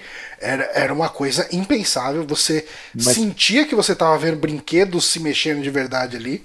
Mas você já viu os humanos e o, e o cachorro de novo? Não, Agora? é horroroso. Nossa, é, terrível. muito é- feio. é- envelhece o quê? muito mal, É, mas é de 95, mas né, cara? É, cara, vamos lá, né? Tipo, anos 90, cara. Tipo, o que, que você tinha de animação decente nos anos 90? É, não, é bem cravado, cara. É de 95, velho. É muito velho, mano. é Não, muito cara, velho. é, é- e, puta, ele era o top do top do, do 3D Sim. da época. Então, Sim. não dá nem pra julgar. O, o segundo, qual que era a trama principal do segundo? O segundo era que o Woody ia ser levado para o museu e ele encontrava a Jesse, é. o, o mineiro, o bala na agulha, que é o cavalo, e os brinquedos iam resgatar. E ele tinha essa de: o Andy tá envelhecendo, Uhum. será que eu vou para este museu? Eu acompanho esses brinquedos aqui Que são da minha linha, né? E que tal. dependem de mim para ter relevância? Ou será que eu fico com a minha criança? Cara, né? é tudo muito bem feitinho, né? Puta que pariu. O 3 é sobre. A, Acabou o nosso tempo aqui, né? Tipo, é, sobre let it go, né? Sobre você, é, tipo, deixar as coisas, né? Entregar as coisas, entender o final das coisas. O Né? 3 é. Cara, o 3 é. Quem não chorou no 3 não tem coração, cara. É, eu não tenho coração, então, cara. Porra, mas, mano, eu chorei. é emocionante, mas eu não. Não, filme. não Não, cara, eu tava no cinema quase soluçando, cara. Tipo, o- Cara, o- a minha coca ficou salgada, cara. Te prepara então, Johnny. Te prepara, malandro. Ver. Então. É, E, e o e- quatro? e vai, qual que é o tom desse filme? O Qual que é a 4, ideia? eu, não, eu tenho uma coisa da sinopse que eu posso falar que eu acabei esquecendo de falar, que a motivação, ele é em torno do Woody, novamente, né? é, Uhum. como todos são, né? É, e é sobre o Woody conseguir entender que a Bonnie não é o Andy, que ele não Hum. tá mais com a mesma criança, que não é mais a mesma coisa. Ok. Entendeu? É, é sobre é sobre entender que as coisas mudam, é sobre E novamente isso, cara, isso é uma coisa que funciona muito na vida adulta, principalmente pra quem troca de relacionamentos e, e, de repente tem uma expectativa com a nova pessoa, ah, que ela haja de forma parecida com a antiga. Eu acho que Exato. muita coisa que acontece em Toy Story você consegue abstrair pra um monte de situação na sua vida. Para criança mesmo, cara, tipo, você chega, você sai de uma escola, vai para outra, você vai ter outros amigos, você não pode cobrar que eles sejam iguais aos seus amigos antigos. Eu acho que tudo isso Sim. você consegue puxar pra, pra vida de uma pessoa e tornar tudo isso muito relatable, né? Muito relacionável. Você consegue uh, uh, se identificar, ter, consegue criar aquela empatia uh, de estar no lugar daquela pessoa passando por aquela situação.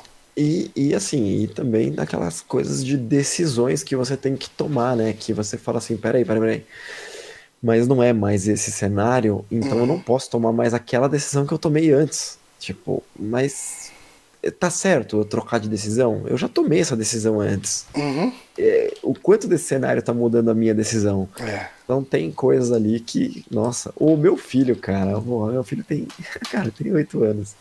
E ele chorou, cara. Uhum. Ele chorou no final do filme. Eu achei maravilhoso isso, cara. É muito, muito bem feito. Que foda. Mas é isso, eu não posso entregar. Por mais que seja uma história bobilda, é como é muito emotivo, gente. Cara, se vocês. Ele é um filme que. Ele funciona para primeira pessoa, tipo, para levar uma criança que não tem contexto dos outros. Sim, ele funciona desse jeito. Mas essa criança definitivamente não vai se emocionar. Os meus filhos que maratonaram os três últimos nos últimos três dias, né? Hum. Eles já sentiram essa conexão muito maior conhecido o Woody ah, Buzz desde o primeiro filme, sabe? É, enfim, isso, isso é uma coisa que você vai construindo, né? Uhum. Então, obviamente, é muito mais forte nos adultos que assistiram nos tempos corretos. É, você, você criou esse vínculo ao longo de anos, né, cara? Exato, exato. Como eu falei, né, o 3 ele é feito para o adulto que era criança na época do 1 e do 2. Uhum. O 4 segue a mesma linha. Ele funciona para criança, mas ele é feito para o adulto. É. Mas é isso, assistam, vale a pena. Tá, e tá lindo. Tá, tá lindo. Eu quero muito ver. Eu vou ver se consigo arrastar a Paula pra gente ver juntos. Senão eu vou. Hum, pego um dia da semana, vou depois do, do trabalho. E boas. Isso aí. Mas então, para fechar esse programa, vamos para uma última indicação. Deixa eu trocar aqui, voltar para esse padrão duas pessoas. E daí a gente vai falando o nome das coisas aqui, que não faz sentido para ninguém que está ouvindo. Mas a gente volta aqui, porque eu joguei e terminei Cadence of Hyrule, Crypt of the hum. Necrodancer featuring The Legend of Zelda. E o jogo é exatamente isso. Ele é um Crypt of the Necrodancer com Zelda. Hum. Cara, é, eu adoro Crypt of the Necrodancer. Para quem não sabe do que se trata, ele é um, um roguelike, uh, dungeon crawler da vida, só que com um twist, né? Você você tem que andar no ritmo da música. Então você vai apertando para cima, para baixo, para esquerda, para direita, conforme a batida da música. E os inimigos vão também se movimentar de acordo com a batida da música. Uh, se você, por exemplo, erra a batida, você acaba não fazendo nada. Então, tipo, se você apertar para cima fora do tempo, ele não anda e é meio que. Sabe no Guitar Hero, quando você aperta a, a nota errada e hum, faz aquele. E você perde os multiplicadores? Sim. E da mesma forma aqui, uh, conforme você vai acertando, você vai aumentando o multiplicador que te garante algum, algumas armas elas vão ter maior dano de acordo com o multiplicador, algumas tochas vão iluminar mais terreno conforme o multiplicador, mas no geral o que o multiplicador te garante é uh, itens melhores. Você vai ter mais drop de itens dos inimigos, tipo vida, é, dinheiro, etc. Vem mais conforme você vai jogando no ritmo.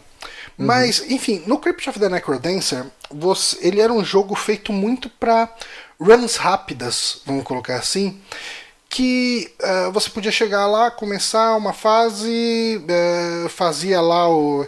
Tipo, cara, toda vez que você começava a jogar, você jogava do começo até o fim e aquela sessão morria ali. Você não tinha.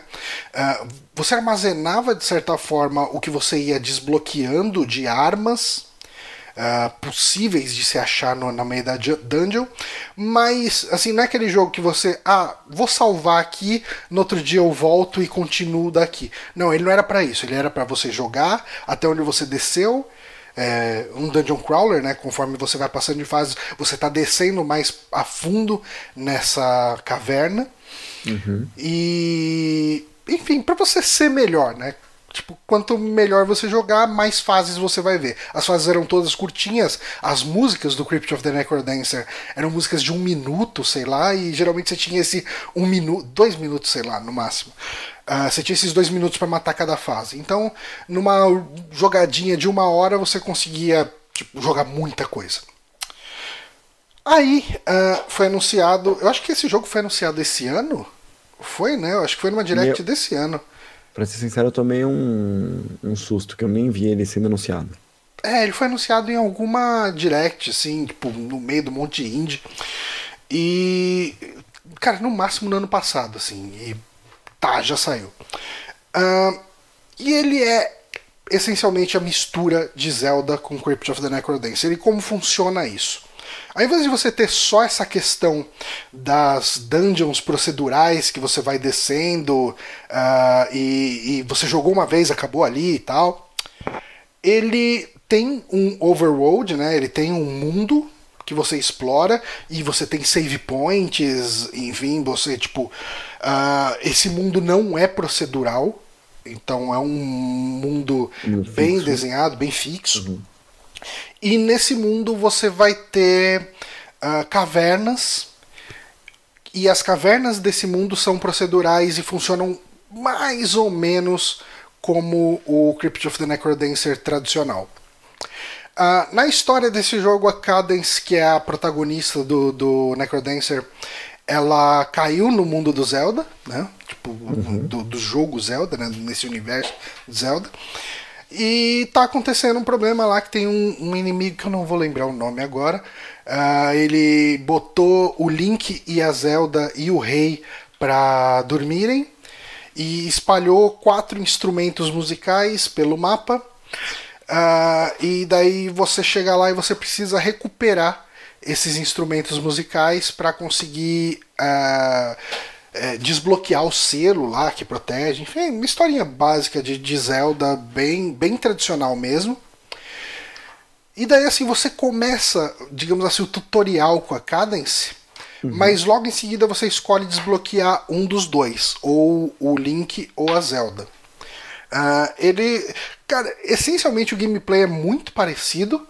É, o gameplay na verdade é igual, Vai ter alguns itens que são exclusivos de cada um dos dois, mas a habilidade principal é o Link ele tem um escudo que ele consegue refletir, por exemplo, flechas né, e projéteis dos inimigos que vem na direção dele se você aperta o botão lá de usar o escudo.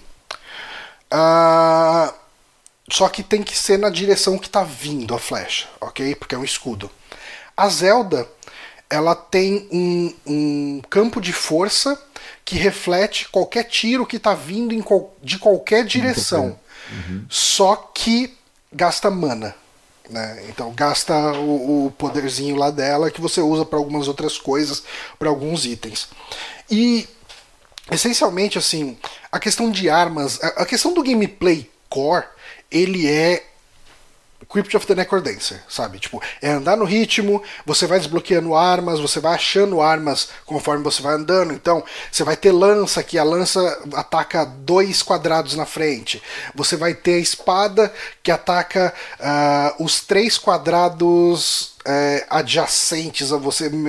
Não exatamente adjacente, mas você ataca pra frente e as duas diagonais pra frente, sabe? Tipo, uhum. como se fosse um, um arco. Vamos um cone. Assim. É, um, um cone. Uh, são as mesmas armas do, do Necrodancer, assim, de maneira geral. Uh, o gameplay é muito parecido nesse sentido, no, na mecânica core, só que você vai ter os adicionais do que vem com Zelda. Por exemplo, no Overworld, conforme você está explorando, uh, muitas das. É, é, o, o, mundo funciona de um jeito muito parecido com os mapinhas de Zeldas 2D, sabe? Uhum. Pensa em, em, telas fechadas que quando você anda para a próxima tela vai dar spawn do monte de inimigo daquela tela, daquele, sabe? Tipo, sim, sim. É, não é um scroll. Uh, ele dá um shift, né, para você. É, você vai fazendo um shift entre uma telas. tela por vez, né? Sim, e algumas dessas telas vão ter puzzles para você fazer. Uh, algumas são puzzles realmente de ritmo, por exemplo. Alguns lugares você tem que matar os inimigos usando 60 passos, sabe? Tipo, uh, você tem que matar em 60 batidas da música. Outros, assim, tem uma coisa que eu, é, que eu achei interessante nesse jogo é quando você mata todos os inimigos de uma região, hum. a, a música ela para de tocar do ela toca uma versão da música menos batida, então você não precisa mais andar no ritmo.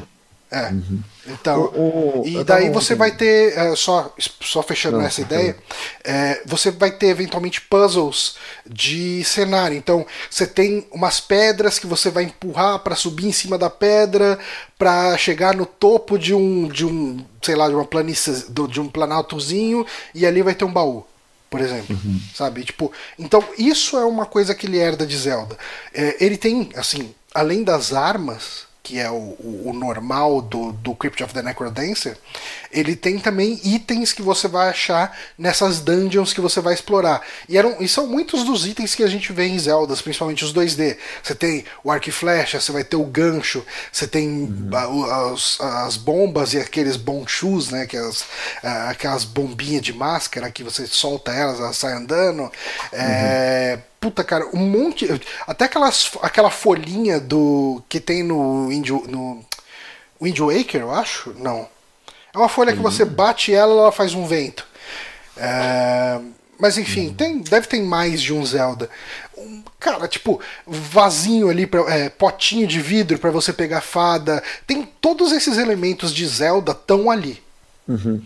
E só que ele tem também o Crypt of the Necrodancer, sabe? Tipo, ele é um casamento perfeito dos dois e em muitos aspectos ele é uh, o que eu gostaria que um Crypt of the Necrodancer 2 fosse. Porque ele sai só da questão do, ok, isso aqui é só um dungeon crawler, desce aí, vai o máximo que você conseguir, morrer você recomeça do zero. Não, ele é um jogo que tem essa persistência do que você fez. Tipo, eu parava de jogar, dei save ali, e eu vou voltar daquele lugar, com os itens que eu desbloqueei, com tudo que eu fiz.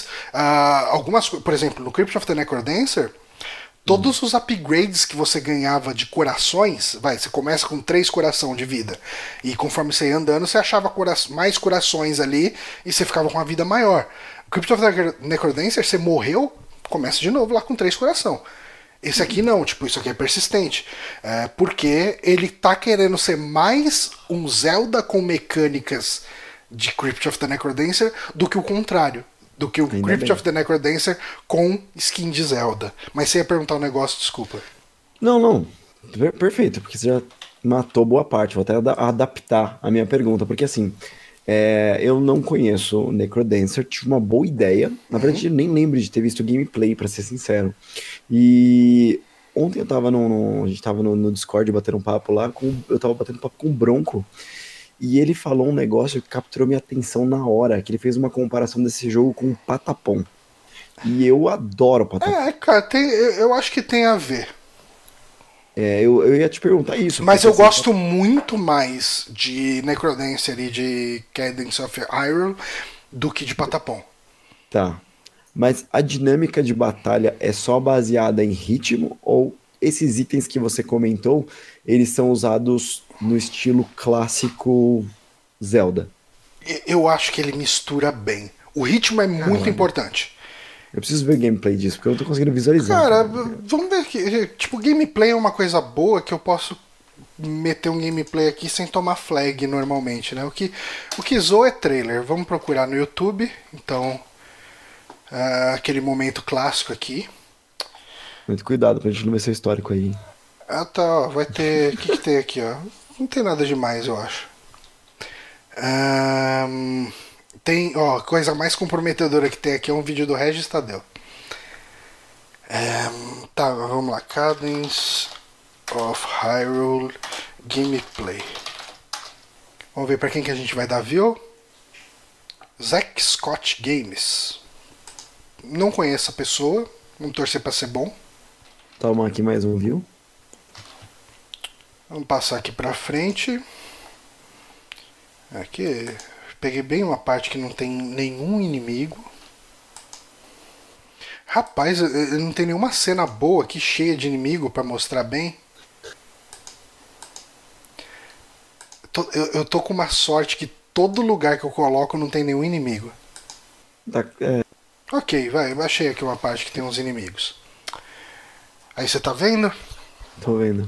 Ó, se, se você reparar, na parte de baixo tem uma paradinha que fica o ritmo, né? É, Não, meio sim, que assim. no Fire Force ali. Isso, você tem que andar quando o, as barrinhas chegam nesse triângulo. Uh, e assim, você tá vendo na tela que tem uns quadrados brilhando? É, uns, uns quadrados meio que destacados no chão? Sim. Enquanto esses quadrados estão ali, é porque tem inimigo na tela ainda. Então você vai ter que andar e fazer seus movimentos na, no vai ritmo da música. Você viu que ele acabou de matar o último inimigo e agora sumiu. E ele tá andando meio que de boa. Sim. Parou o ritmo, parou de tremer tudo. Parou de parou... tremer, tá, então. É isso aí. Aí, assim, você viu que o gameplay é essa parada que eu falei. Você tem que andar no ritmo. Ah, e o que, que é importante aqui? Todo inimigo tem um padrão. Uhum. A parte importante é você entender o ritmo dos inimigos. Ó, começou a batalha aqui agora para mim. Então você vai ver aí que, por exemplo, a bolinha verde ela tá sempre pulando no mesmo lugar. O cogumelinho, ele conta duas batidas, ele solta um esporo. E daí, Não, se você sim. encosta nesse esporo, esporo perto dele, você toma dano. O, tem esse bicho que anda em cima da água aí que parece uma aranha. E o cara morreu. Aí fica difícil explicar. aí. Porra! Como que é o nome do cara? Porra, Zack Scott. Me ajuda, né, cara? É, eu quero não, mas deu pra entender, porque o slime você bate, ele fica parado, mas você bate, depois ele explode em dois, esses dois eles andam.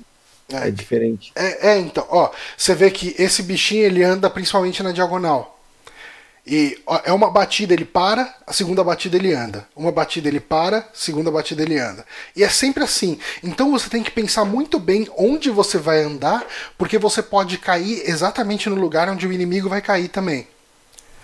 É, a, esse é o, o core desse gameplay, sabe? Tipo, é observar padrões e andar no momento certo. Sabe? Cara, esse jogo eu, eu devorei ele em, sei lá, em três dias. Ele é bem curto, uh, assim, uhum. eu que tenho pouco tempo para jogar normalmente. Então eu, eu, eu, acho que eu terminei ele em sete horas, talvez oito. Mas se você for ver How Long to Beat, o pessoal tá falando entre 5 e 7 horas. Uh, ok. E daí vem aquele, aquela questão, né? Aquela questão do dólar e por causa do dólar os jogos estão todos saindo caros. Esse Ai. jogo sai tipo 90 pau. E daí é a questão do custo-benefício, você pensar se vale a pena gastar ou não. Tá saindo entre 90 e 100 pau. É, hum. Eu gosto de Crypt of the Necrodancer. Eu gosto de Zelda. Eu sabia que eu ia pegar esse jogo e eu ia jogar ele até o fim, sabe? Não ia ser aquele jogo que eu ia encostar, brincar um pouco e abandonar e nunca mais voltar.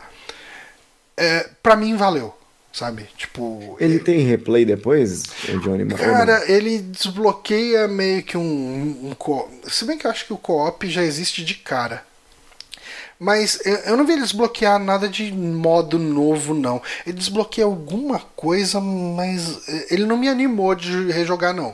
Eu terminei e eu acho que vai ser isso. Isso aqui. Ah, eu vi ele também. Porque o Crypt of the Necrodancer. Você não faz ação, é isso? Você não faz ação. Porque o Crypt of the Necrodancer ele, era um ele é um jogo muito de replay.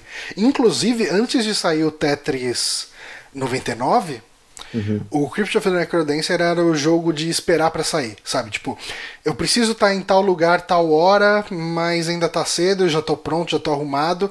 Eu ligava o Play 4 e jogava Crypt of the Necrodancer até dar o horário. Uhum. Sabe, tipo, e, e ele funciona muito bem para isso, porque ele funciona muito bem para partida curta.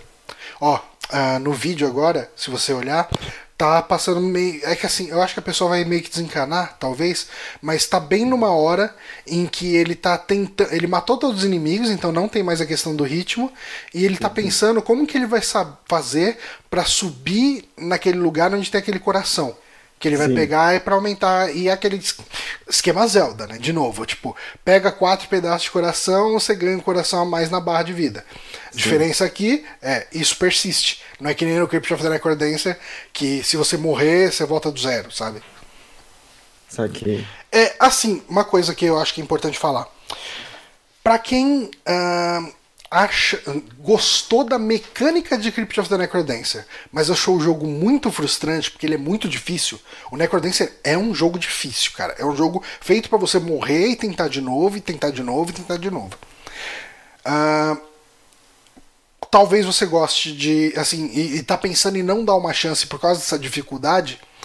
Cadence of Hyrule ele é um jogo muito mais fácil do que o, o Necrodancer, cara. Tipo, ele é muito de boa, cara. Assim, eu tive muito. Cara, às vezes que eu morria, era aquela vez que você tá tão tranquilo que você para de prestar tanta atenção nos inimigos, sabe? Tipo, você fala, você começa, tipo, ah, tá tudo tão fácil, tá, eu vou jogar meio que no automático. Então, assim, você não tem como jogar no automático ele. Você tem que prestar atenção no ritmo, tem que prestar atenção nos inimigos. Mas ele não é difícil igual o Necrodancer. Ele é muito gostosinho, cara. Uma coisa que eu acho muito triste é que eu acho que Necrodancer merece uma sequência. E esse jogo é a sequência perfeita pro Necrodancer. Só que ele é um exclusivo de Nintendo e vai ser exclusivo de Nintendo. É, ele, ele funciona tão bem para complementar o- os gaps que tinha no Necrodancer, sabe? Tipo, porque eu não sou um grande fã de, de roguelike. Eu joguei muito Necrodancer e, e ainda jogo bem ou mal, porque eu gostei muito da mecânica dele. Mas se ele não fosse um roguelike, pra mim seria bem melhor. Sim. É, eu, eu também não sou muito fã de roguelike, não, pra ser sincero. Eu, É, eu tentei algumas coisas e, pra mim, a aleatoriedade e falta de persistência das coisas, sabe? Uhum. Me incomoda muito. Você não é muito fã de Zelda 2D, né? Não, não sou muito Você fã de Zelda. gosta? Assim, é- não é que eu não gosto, eu gosto, mas... Hum. Você é, prefere os eu 3D. Prefiro, prefiro os 3D, definitivamente. É. Mas É esse porque eu vou esse pegar, jogo, ele é muito uma carta de amor pra quem gosta de Zelda. Ele é. Você tem muita referência, assim, cara. Você, você vai passar por Kakariko. E, ah, cara, uma coisa que eu esqueci de falar aqui. É, a, a trilha sonora dele é feita pelo Dani Baranovski, que é quem faz a trilha sonora do Super Meat Boy, né? Uhum. E do, do Super Meat Boy original. Acabou o vídeo lá, então deixa eu achar aqui alguma outra coisa. Deixa eu botar na, na imagem lá de volta. Ah, Cara, não, não tem da mais hora, imagem, esse, não. da hora esse joguinho, da hora mesmo, assim. Talvez o valor é seja muito um legal, cara. pouquinho alto. Ah, cara, mas assim, eu, eu, eu botei muito em perspectiva, assim, sabe? Tipo, porra, mano, eu vou no cinema hoje, é 30 pau, cara. Uhum. É, e, e daí eu assisti um filme lá de, de uma hora e meia, duas horas e acabou. E assim, eu ainda vou gastar com, com estacionamento, ainda vou comer alguma coisa. Só nessa brincadeira aí foi 60 pau pra ver um filme. Sim. Aí eu penso, cara, gastar 90 pau, joguei um joguinho aí de 10 horas, de, de 7 horas, né? De 8 horas. Porra, me diverti, achei o jogo bom pra caramba, gostoso pra caramba. Tá, tá valendo, cara. Melhor não pensar muito nisso. Até porque eu tô escolhendo muito bem o que, onde eu gasto com o jogo hoje em dia.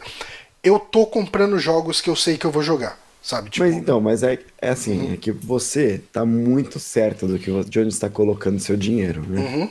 Mas a maioria dos gamers, né, dos mortais, eles não estão muito certos e estão comprando tudo que está sendo lançado. né, pois gente? é, esse é um problema, cara. Então, assim, você tem que colocar isso na- no peso, porque para você 90 reais são 90 reais certeiros, né? Aham. Cirúrgicos.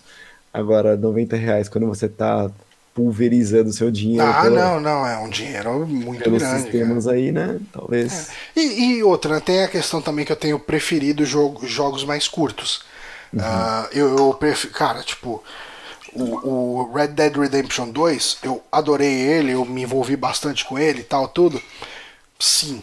Mas ele foi uma demanda, cara. Tipo, tinha dia que eu chegava em, ca... chegava em casa, falava, ok, tipo, eu preciso terminar esse jogo. É, eu comprei essa merda, gastei 250 pau nisso aqui, uma hora eu preciso terminar. E E cara, você chega, você joga por duas horas e você ficou andando de cavalo para cima e pra baixo, fazendo umas missões que nem andaram com a história. É, e eu gastei o mesmo preço que você, talvez metade, porque eu dividi com o nego, e nem abri o jogo, cara. Pois é, isso é um Não problema, cara. O jogo. Não, cara, eu tô fazendo. Isso tá sendo uma meta de vida pra mim, cara.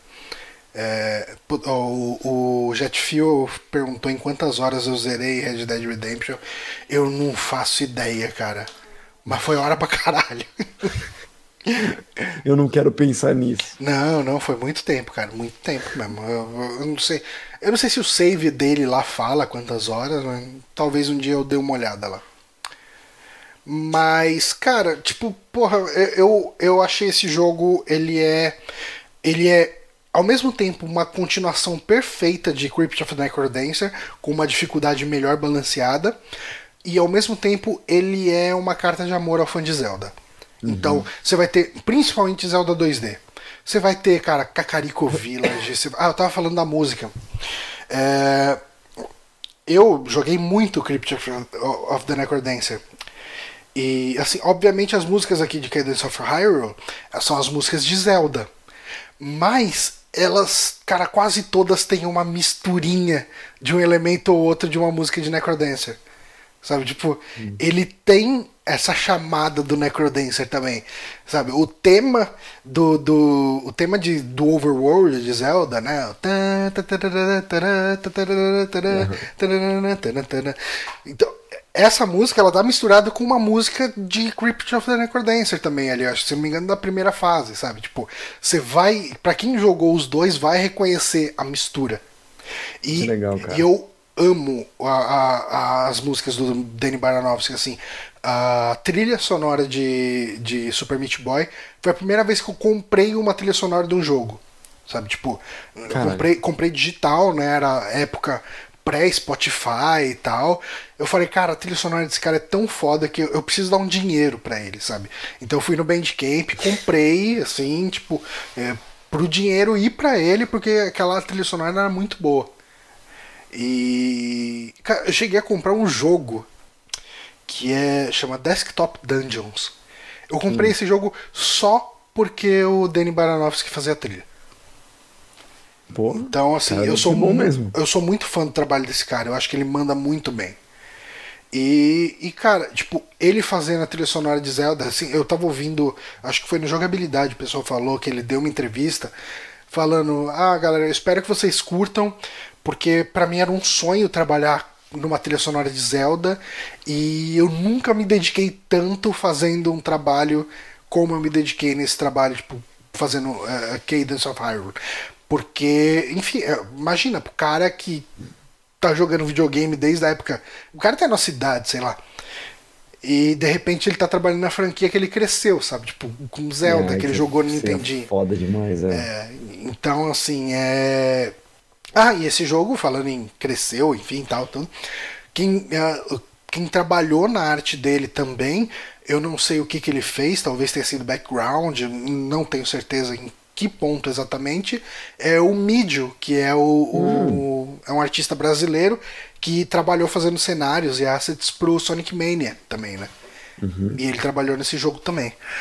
Cara, ah, altamente recomendado. Assim, eu adorei esse jogo. ah, eu, termi eu acho que ele termina na hora certa.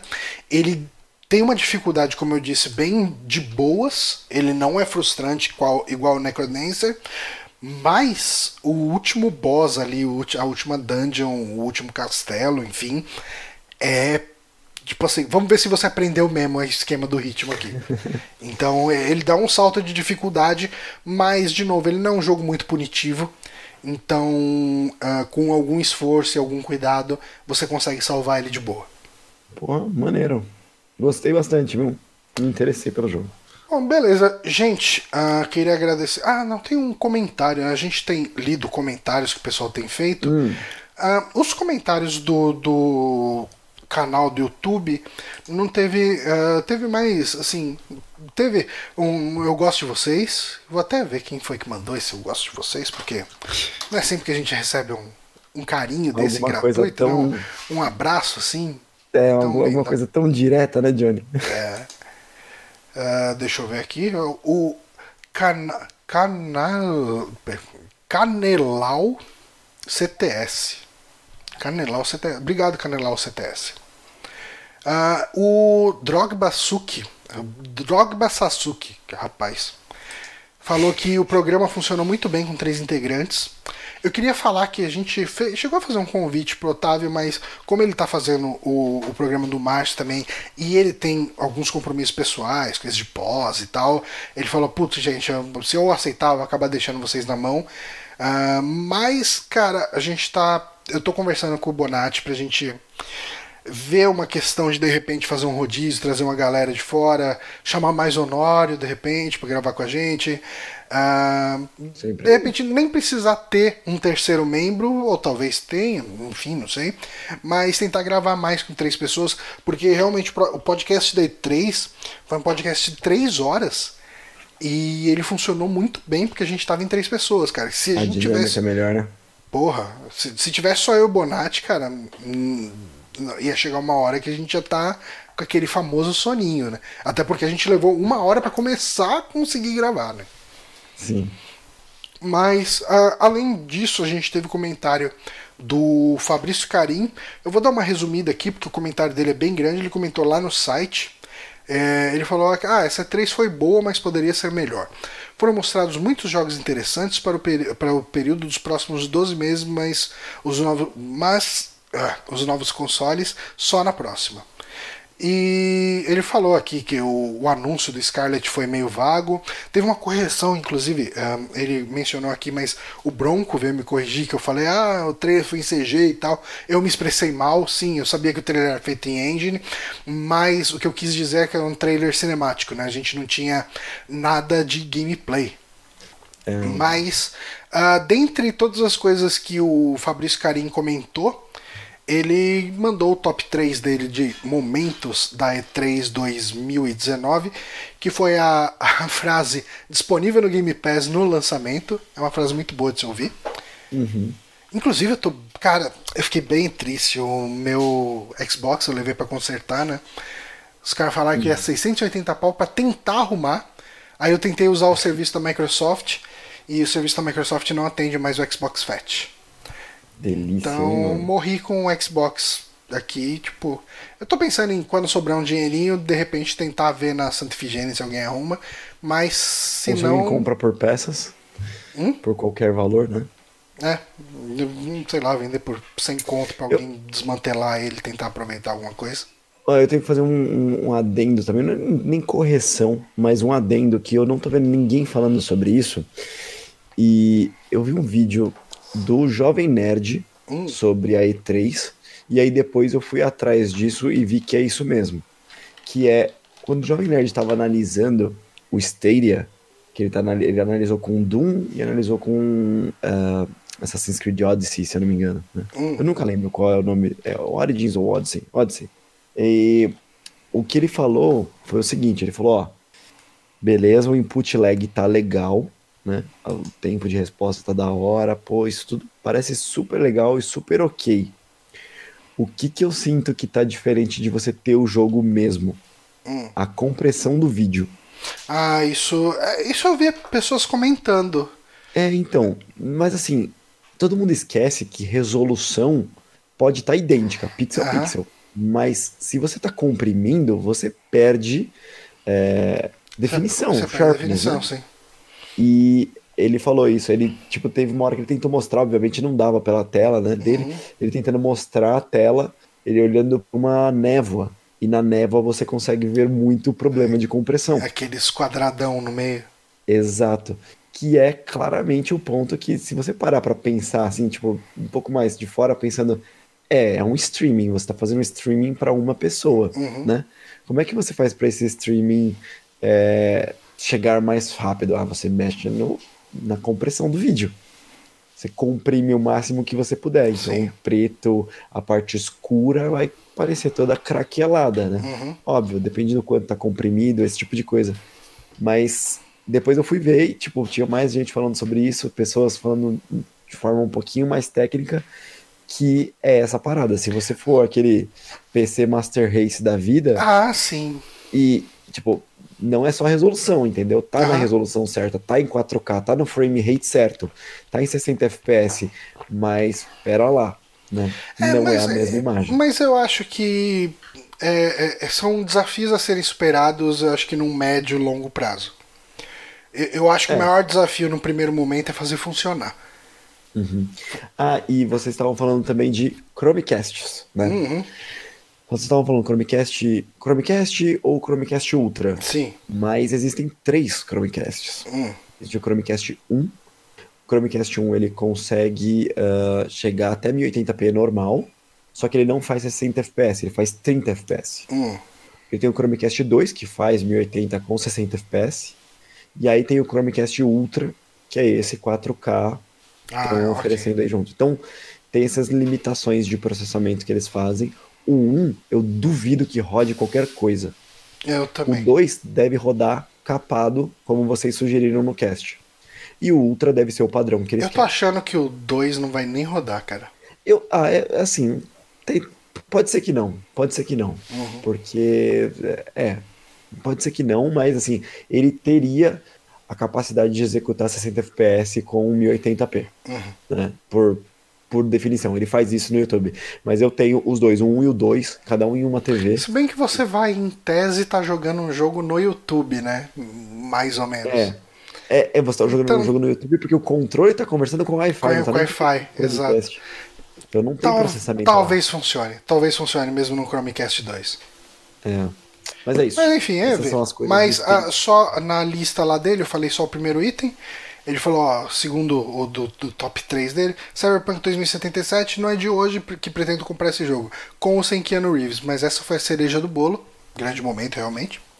Sim. E um que foi um ponto que a gente passou muito por cima, porque a gente já estava com sono, mas obviamente ele deve empolgar algumas pessoas, que é o Phantasy Star Online 2, né, que foi anunciado pro Xbox One. Ele falou aqui, ó, foi a única coisa que me fez levantar da cadeira. Esse jogo que criou o modelo de RPG online nos consoles, modelo esse que é a base para Monster Hunter, God Eater e Destiny. Depois de tanto tempo, a comunidade ocidental já tinha se conformado que não teríamos esse jogo no Oeste. Para nós fãs, está no, está no nível de um Final Fantasy VII Remake e Shenmue 3. Já avisei meus amigos no Destiny que jogo desde o beta do primeiro, que não me verão mais quando Phantasy Star Online 2 for lançado. E aí fica aí então, Phantasy Star Online conquista. Eu queria muito um Phantasy Star offline novo. Eu gosto muito do mundo de Phantasy Star, mas eu acho que isso a SEGA nunca mais vai encostar. Mas, gente, ah, é isso. Queria agradecer muito o Honório que, que cobriu aí essa, ah, essa ida do, do Bonatti lá para Campus Party em Brasília. Queria Bem. agradecer muito a galera que tá online aí, né? O Jetfuel, o. é, cara, a Bela que passou por aí, enfim. O pessoal que deu uma passadinha aqui, mandou um oi.